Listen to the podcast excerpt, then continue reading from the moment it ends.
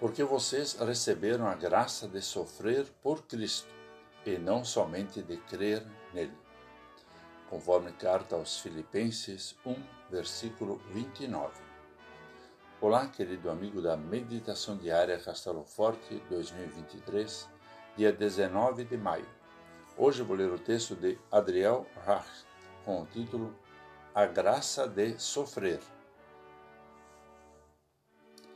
O apóstolo Paulo está na prisão quando escreve aos Filipenses e fala com a autoridade de alguém que está sentindo no corpo as consequências de pregar o Evangelho em um contexto de perseguição. Não pretende, com isso, alcançar prestígio, poder político ou fama, mas se apresenta como exemplo a ser seguido, como alguém que resistiu ao sofrimento encarando de frente as consequências de ser seguidor de Cristo.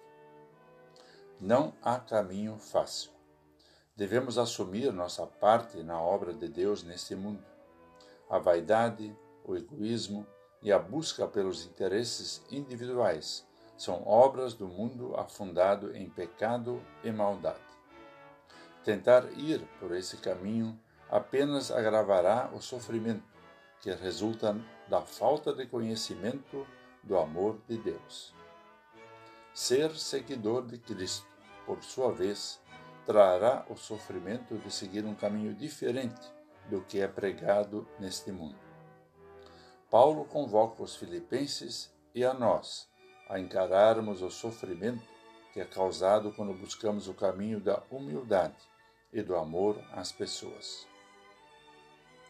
Cristo veio para que tenhamos vida em abundância. Ele sofreu até o fim para nos conceder perdão dos pecados e salvação, e o fez por todas as pessoas. A graça de Deus nos alcança e o sofrimento nos fortalece. Se for preciso, que soframos por causa de Cristo.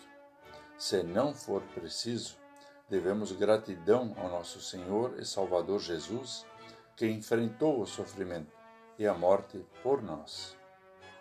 Participamos pela fé do seu sofrimento e a graça nos alcança.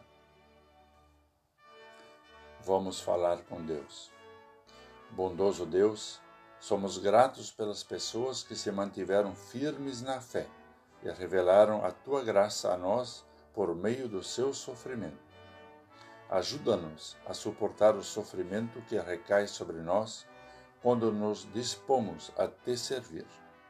Por Cristo nosso Senhor. Amém.